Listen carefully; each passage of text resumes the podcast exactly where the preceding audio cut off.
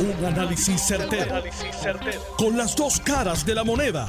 Donde los que saben no tienen miedo a venir. tienen miedo a venir. Esto es el podcast de Análisis 630 con Enrique Quique Cruz.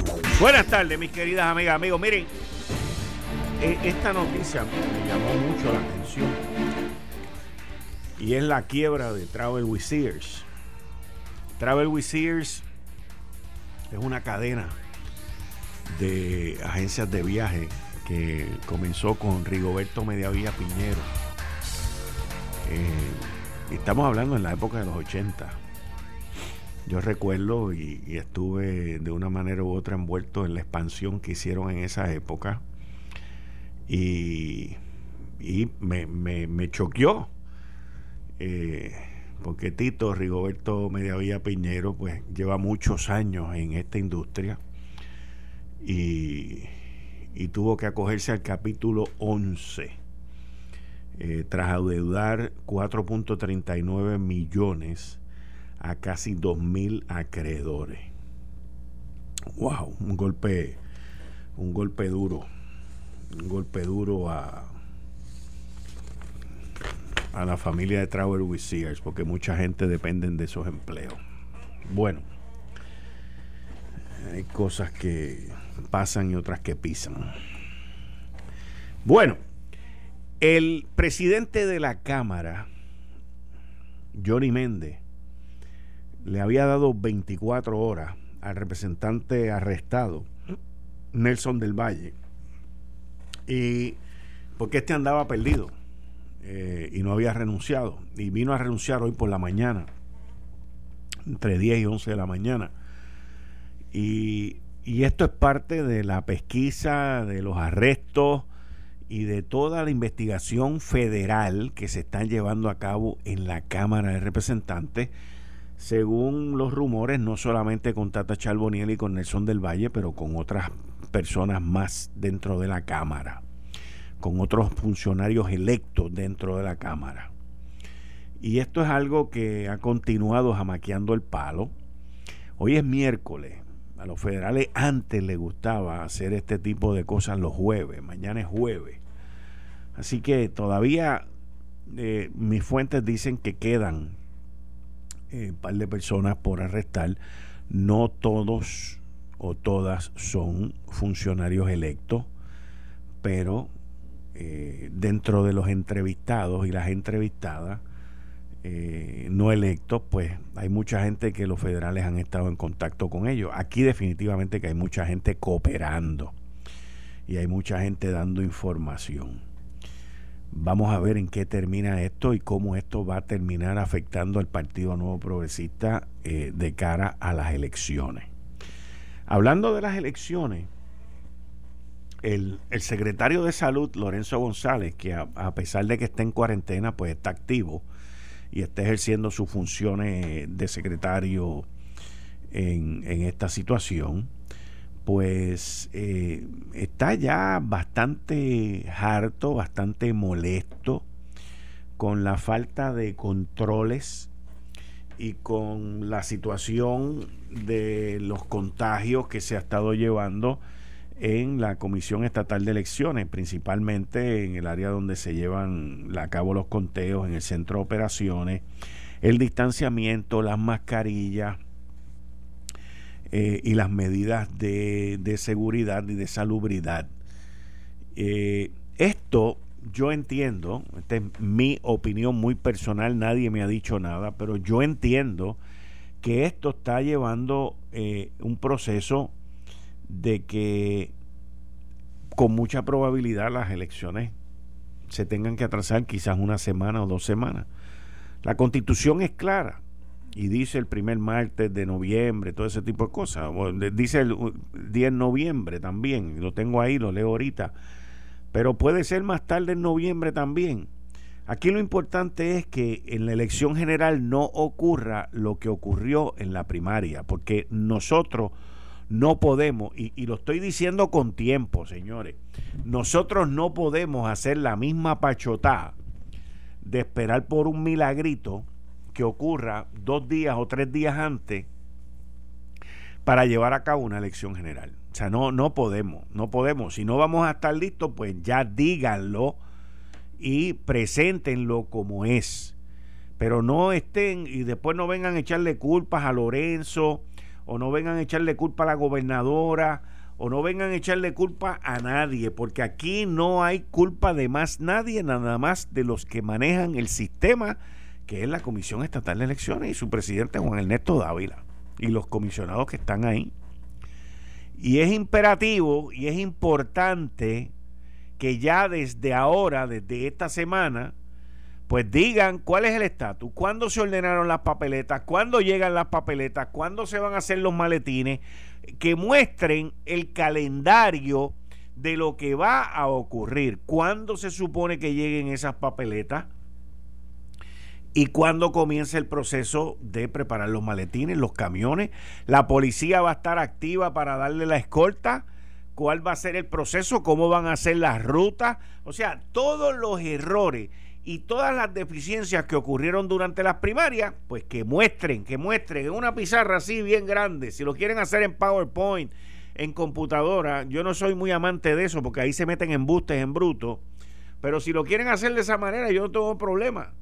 La cosa es que Puerto Rico necesita saber qué es lo que está ocurriendo. Y si lo que está ocurriendo no está ocurriendo, pues con más razón y entonces díganlo desde ahora, necesitamos dos semanas más, necesitamos tres semanas más. ¿Qué tiempo es el que necesitan para llevar a cabo esta elección y que se lleve a cabo de manera correcta y no de manera interrumpida? No asuman el que como ya interrumpimos una primaria, pues si nos pasa lo mismo, podemos interrumpir una elección. Eso sería devastador, eso sería desastroso para el sistema y sobre todo para la institución. ¿Y por qué traigo esto? Bueno, lo traigo porque el proceso de, de, conteo, el proceso que se está llevando a cabo ahora mismo, es un proceso que se ha tardado más es un proceso que es más largo, más tedioso. La gente tiene que trabajar con mascarilla. Y trabajar con mascarilla no es un mamey. Y el distanciamiento y todas las reglas que hay, pues cambian las métricas de productividad. Pero lo que no se puede cambiar es la confiabilidad del sistema. Y si el sistema, por alguna razón, necesita una semana o dos semanas más para seguir siendo confiable o para ganar esa confiabilidad que la perdió en las primarias, pues díganlo desde ahora. Ahora es el momento de decirlo, de justificarlo, de plantearlo. No esperen a una o dos semanas antes para venir a cambiar las elecciones de fecha. Porque miren, yo les voy a decir el panorama que yo estoy viendo. estoy viendo, y esto permea a través de todo el gobierno. Estoy viendo a un gobierno que no está funcionando. Estoy viendo un gobierno que no está siendo ágil. Estoy viendo un gobierno como que está loco ya porque llega el 2 o el 3 de enero para arrancarla e irse. Estoy viendo funcionarios de gobierno que lo que están buscando es meterse debajo del escritorio para sobrevivir y que llegue el 31 de diciembre y no les pase nada. Estoy viendo una, una inmovilidad, estoy viendo un atraso en los servicios, en los procesos que se están llevando a cabo y estoy viendo una parálisis gubernamental brutal, pero brutal. Y eso me preocupa porque todo eso se destila también a la Comisión Estatal de Elecciones, a las corporaciones públicas. O sea, todo eso se va destilando a otras áreas gubernamentales. Entonces, la excusa en muchas ocasiones válida, en otras ocasiones no válida, pero sí como excusa, no que el COVID, no que hay un positivo, no que hay esto, no que hay lo otro. Pero, todo el mundo tiene una excusa para no querer trabajar. Fantástico pero la maquinaria se tiene que seguir moviendo, la rueda tiene que seguir dando vuelta, aunque sea más lenta y nos tome más tiempo. Hoy, por ejemplo, el juez Gustavo Gelpi, que es el juez que tiene la responsabilidad de la policía de Puerto Rico, de lo que se llama la reforma policíaca, que ha sido un desastre, by the way. Pues el juez hoy pide que le digan, que lo, que lo eduquen, que lo informen sobre el reglamento, sobre las multas que se van a dar, y todo esto tiene que ver con el reglamento y las intervenciones de la policía, con los ciudadanos, todo este tipo de cosas. Y qué bueno, le doy la bienvenida al juez con ese gran interés por la ciudadanía de Puerto Rico y las intervenciones policíacas y todo ese tipo de cosas. Pero aprovecho para decirle al, al juez, ya que está tan interesado en el reglamento de las mascarillas, juez, ¿podría usted averiguar si la policía de Puerto Rico está recibiendo las mascarillas necesarias podría revisar también de una vez, juez, ante ese grandioso interés que usted tiene por ese reglamento, si cada patrulla, cada policía tiene el equipo de protección. ¿Podría usted revisar cuál es el proceso que utilizan en la policía para repartirle esas mascarillas, esos guantes y ese equipo de protección? ¿Podría usted de una vez ante ese valioso tiempo suyo de interés en la reforma y el reglamento de las mascarillas asegurarse que las cosas se estén haciendo para que no sigan muriendo, infectándose, contagiándose policías en Puerto Rico? Yo solamente ofrezco aquí ideas, alternativas y soluciones porque ya que usted ha mostrado interés en el ciudadano y en la policía, sería muy valioso de su parte, su señoría, que lo hiciera también por el bienestar de los hombres y las mujeres que se ponen el uniforme todos los días. Y no es cuestión de que le manden una carta o de que el bufete nuevo de abogados que cogió ese millonario contrato le mande usted un memo de 30 páginas que lo revisaron 18 abogados para poder facturar 10 mil dólares por un memo de 30 páginas. No, a eso no me refiero. Me refiero a que usted y su equipo de trabajo, el monitor de allá desde California y todos esos tipos que usted tiene ahí, este, ¿cómo se llama aquel? Que se fue, vino y se fue, que da clase con usted también, este, se me olvidó el nombre, pero tiene un nombre así como de la Mujer Maravilla, pero es varón. Eh, este, que, que, ustedes se pongan en, en, en acuerdo para velar por la salud de nuestros policías. Mira a ver, mira a ver, vamos a ver, vamos a ver. Lo dejo en sus manos, sé que está en muy buenas manos. Sé que hay un gran interés por la policía de Puerto Rico y máxime por la reforma, pero principalmente por la salud de esos hombres y mujeres que se ponen ese uniforme y de las familias que dependen de ellos. Usted había mandado a pedir un montón de información sobre protocolos y todo ese tipo de cosas. Pues agarre por ahí. Agarre por ahí. Así que, nada, nada, solamente comento y doy par de ideas, par de alternativas y par de soluciones, que es lo que nosotros analizamos y llevamos a cabo aquí en este programa de 5 a 7. Oiga, cambiando el tema y dejando al juez tranquilo por ahora, en lo que él hace todas esas tareas importantes para los hombres y mujeres que llevan el uniforme de la policía de Puerto Rico. Eh, nosotros aquí cuando empezó el, el cierre, los lockdowns, nosotros decíamos que se debían abrir los comedores escolares y hacerlo de servicarro. Eso fue hace más de tres meses, by the way. Se nos dijo que no se podía. Pero fíjense qué casualidad, fíjense qué casualidad. Que el lunes que viene comienzan los servicarros en las escuelas y los almuerzos van a ser van a tener que ser recogidos por los papás o los mamás o los encargados de los estudiantes. En las escuelas del sistema público para almuerzo y serán preparados por el departamento deberán ser, recogidos por los padres. Y el secretario Eligio Hernández Pérez dijo y cito que ya se han hecho los ajustes y hemos ido adquiriendo los equipos y materiales para que el personal de comedores escolares se inserte en el proceso de la confección y distribución.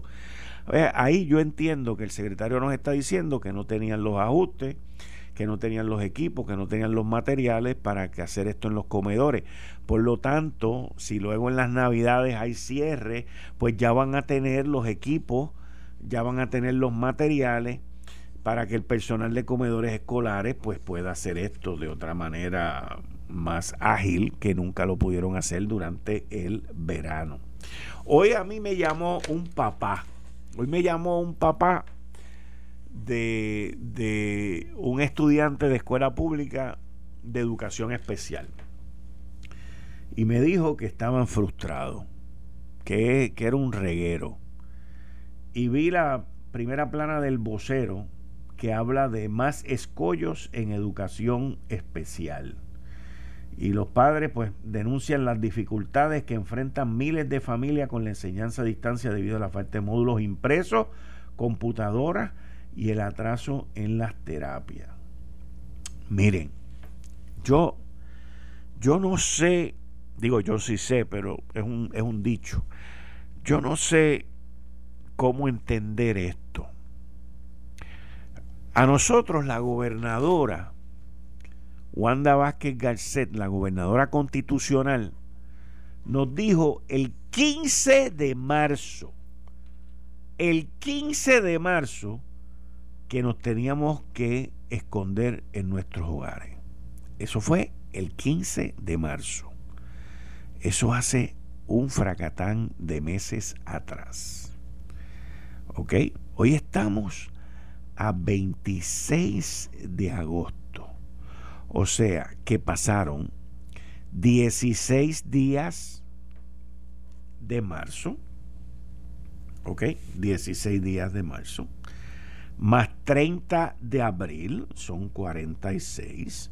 Más 31 de mayo son 77 más 30 de junio son 107, más 31 de julio son 138, más 25 de agosto son 163 días.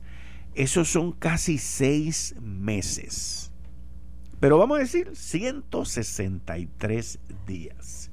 163 días dividido entre 7 son 23.2 semanas.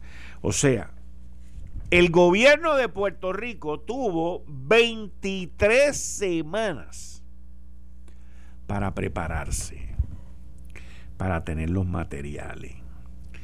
Y vamos a decir que no fueron 23, vamos a decir que fueron 20 tuvo 20 semanas para preparar los materiales, para si no había computadora, imprimir, este, de eso, ¿cómo se llaman los pitoquitos eso?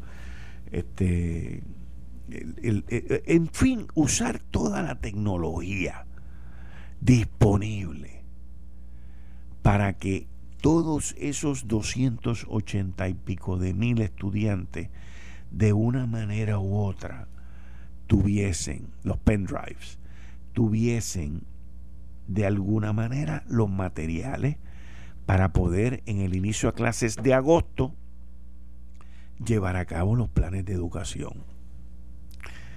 Eso obviamente no ocurrió. Se descansó mucho sobre una plataforma.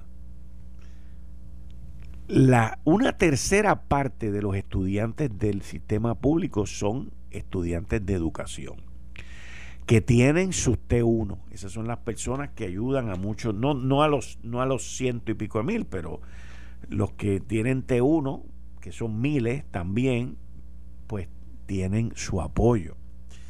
Aquí hay algo que, que no está funcional. Aquí hay algo que luego de 20 semanas, que luego de 20 semanas, cosa como que no encaja, la cosa como que no cuadra. Entonces, si a eso usted le añade que en las en el gobierno la gente está como que en chico paralizado, los que no sepan de eso, eso era un juego que existía cuando yo era niño.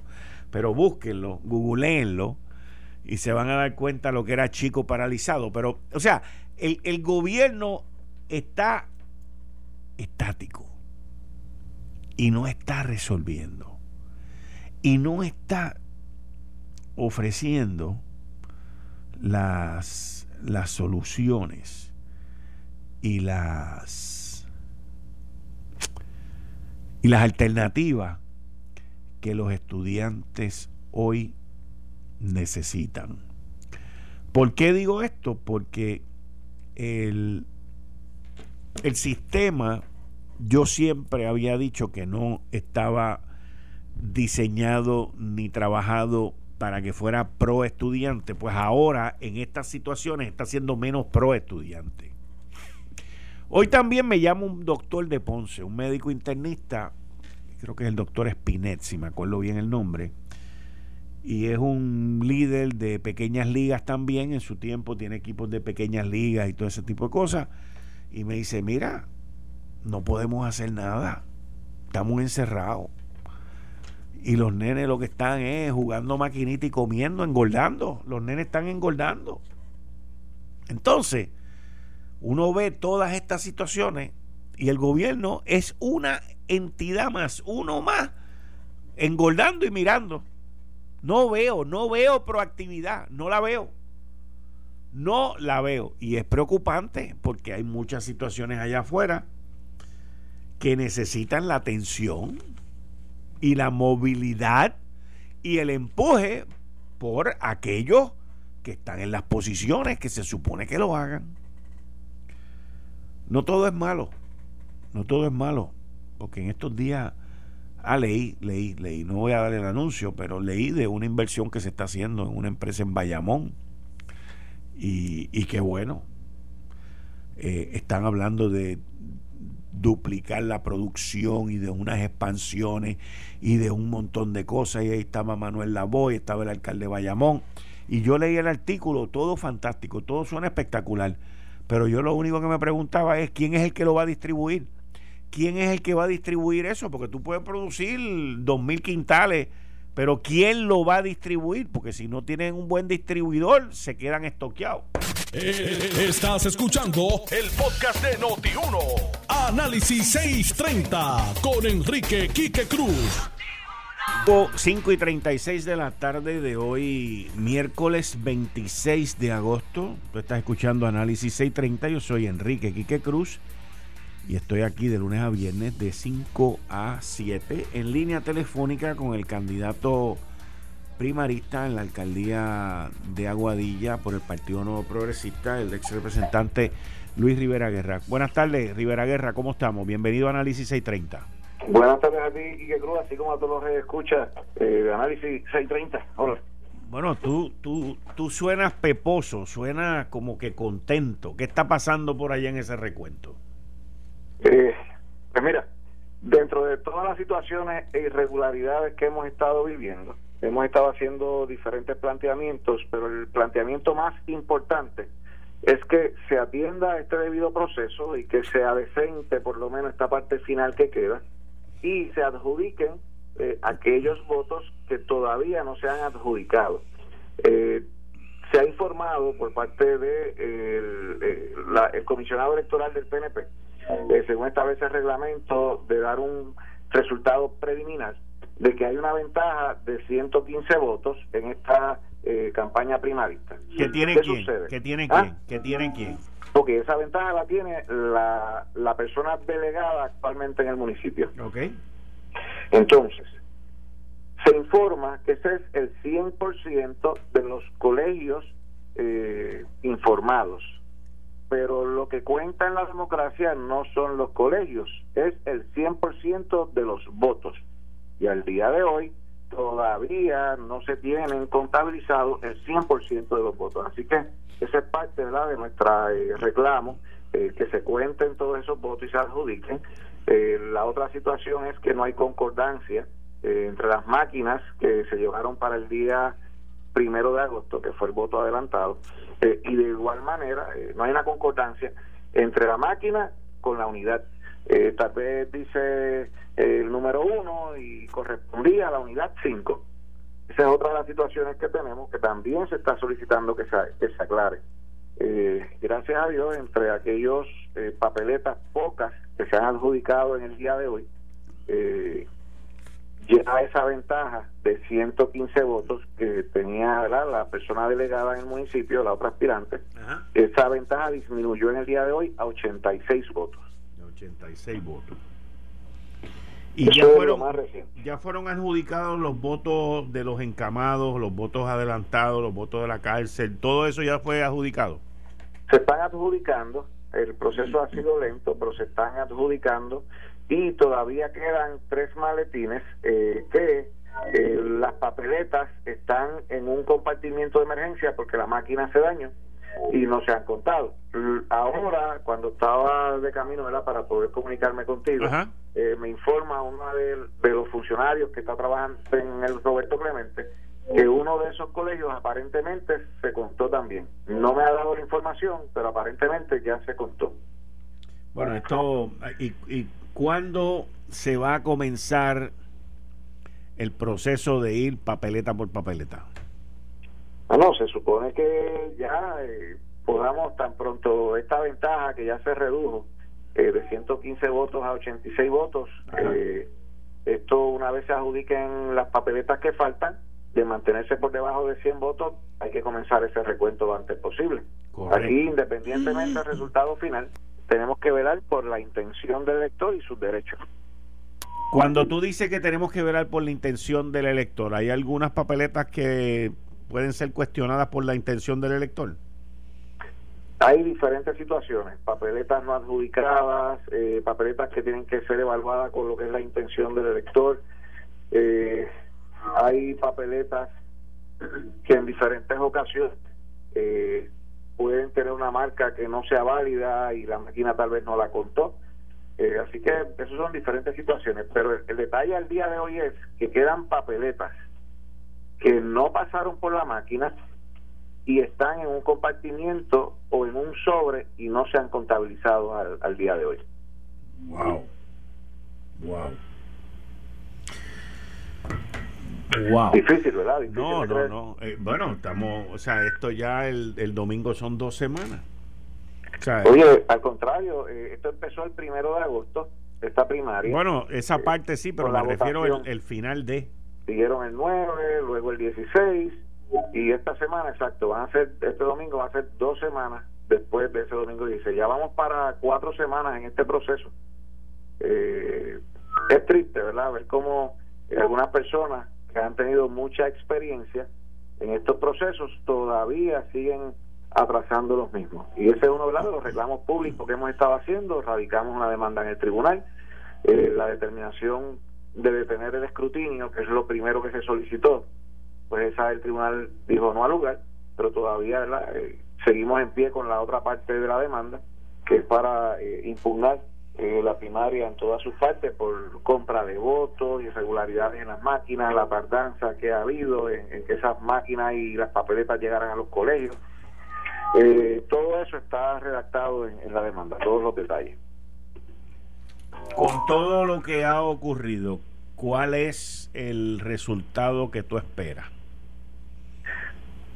Obviamente toda aspirante espera ¿verdad? salir electo, pero lo más que me concierne a mí en este momento es que es la petición de las personas ¿verdad? Que, que me han ayudado en esta campaña y son mis electores, es que ellos quieren que todos los votos se cuenten, porque ahora mismo no sabemos si alguna de estas personas su voto se contó o no se ha contado. Y eso es lo que está pidiendo el electorado, que se cuenten todos los votos y que se adjudiquen. Yo veo, yo veo el, el Partido No Progresista va a quedar dividido después de este de los resultados. Pues mira, sí que yo entiendo, eso es algo que hay que verlo. Pero si pasara algo como lo que tú mencionas, es culpa de los propios directivos que están en el partido tomando decisiones porque aquí lo que hay es que hacer el proceso rápido, contar las cosas en transparencia. Pero a mí no me han dado balance político, porque la persona delegada en Aguadilla nombró sus observadores y los funcionarios de Pedro Pierluisi y de Wanda Vázquez gobernadora. Yo solamente tuve derecho a mis observadores. Así que ahí tampoco hubo balance político. O sea que en el caso tuyo ha sido atropellado, injusto y, y, no ha habido ese balance político y democrático que se supone que haya.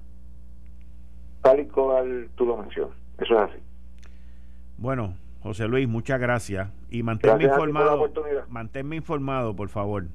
Gracias a ti por la oportunidad y así lo haré. Gracias. Ahí ustedes escucharon al ex representante, candidato a la alcaldía primarista del Partido Nuevo Progresista, José Luis Rivera Guerra, eh, en este proceso que se está llevando a cabo en allá en, en, Aguadilla y ustedes lo escucharon a él cómo, cómo ha sido el proceso hasta ahora. Wow, impresionante. Impresionante, señores, impresionante. Pero ese, ese es el punto, miren, cuando yo les hablaba a ustedes más temprano, que yo les hablaba a ustedes y les decía que las elecciones se pueden atrasar, ahí tienen un caso. La papeleta de Aguadilla, ¿cuándo la van a mandar a imprimir? Así de sencillo es esto. ahí, hay, ahí no solamente están los candidatos por el PNP que van a la alcaldía, ahí están las asambleas legislativas municipales y, deben haber otros funcionarios también de esa área. O sea, yo no veo, yo no veo cómo eh, esto va a terminar a tiempo. Ustedes lo escucharon a él, atropellado, no se ha terminado, que se cuenten todos los votos, que se adjudiquen todos los votos eh, según los números que él me da, la ventaja de, la contrincante se redujo a 86 votos. Eh, eso es Aguadilla. Estoy seguro que Aguadilla no es la excepción. Por otro lado, escucho al secretario de Salud diciendo que estás harto ya con lo que está pasando en la Comisión Estatal de Elecciones, el COVID, los contagios, las medidas de salud. Y por otro lado, me pregunto yo, ¿cuándo es que van a mandar a imprimir las papeletas? ¿Qué queda? ¿Qué queda? Queda el mes de septiembre, ¿ok? Queda el mes de septiembre y queda el mes de octubre, básicamente. Octubre tiene, espérate, septiembre eh, lo que queda es esta semana de agosto y eso, eso todavía no se ha terminado esta semana. Así que tú tienes el mes de septiembre que tiene una, dos, tres, cuatro, cinco semanas y octubre ya, ya cogí la quinta, seis, siete, ocho y nueve. Nueve semanas. Estamos hablando de nueve semanas. Ya sin, esta ya está contada. O sea, del domingo que viene en adelante quedan nueve semanas donde se mandan a hacer todas las papeletas. Y ese, y ese problema no es de Aguadilla solo. Entonces, ¿vamos a poder tener las elecciones el día que? ¿O va a ser otro día? 3 de noviembre. ¿Va a ser el 3 de noviembre? ¿O va a ser otro día en noviembre? La constitución lo permite a nueve semanas, empezando el lunes. ¿Usted piensa, cree, entiende que en nueve semanas las papeletas, todo va a estar listo? Yo digo que no. Yo entiendo que no. Y no estoy tratando de crear ningún tipo de confusión en cuanto a esto. Lo que quiero es que la gente sepa que la gente esté al tanto y que la gente pueda planificar. Porque en el mundo en que vivimos hoy, pues hay gente que tiene sus planes hechos para ir a votar el 3 de noviembre. Es un día feriado para que todo el mundo vaya a votar. Pero quizás vaya a ser el 10. De la manera que este cuatrienio ha ido comportándose. Vuelvo y pregunto. Vuelvo y pregunto vamos a estar listos. Vamos a estar listos. Escucharon a Rivera Guerra. Allí no están listos todavía. En Aguadilla no están listos. Como Aguadilla, ¿cuántos otros sitios hay? ¿Cuántos otros sitios hay como Aguadilla? ¿A, dónde vamos a esperar? ¿Hasta cuándo vamos a esperar para que se nos diga vamos a estar listos el 3 de noviembre para llevar a cabo las elecciones generales? Hoy es 26 de agosto. Son las 5 y 49 de la tarde. ¿Cuándo nos van a dejar saber? O si nos van a dejar saber que van a estar listos el 3 de noviembre. No tengo ningún problema. El, el tema y el issue es si va a ser ese día o va a ser otro día. Pero el tema no puede ser, bueno, vamos a ver, o estamos trabajando para o vamos a ver si nos entregan las papeletas para, o lo vamos a prender cuatro velas a ver si ocurre un milagro que no ocurrió en las primarias. Ese es el tema. Esto fue el, podcast de Notiuno. Análisis 630 con Enrique Quique Cruz. Dale play a tu podcast favorito a través de Apple Podcasts, Spotify, Google Podcasts, Stitcher y notiuno.com.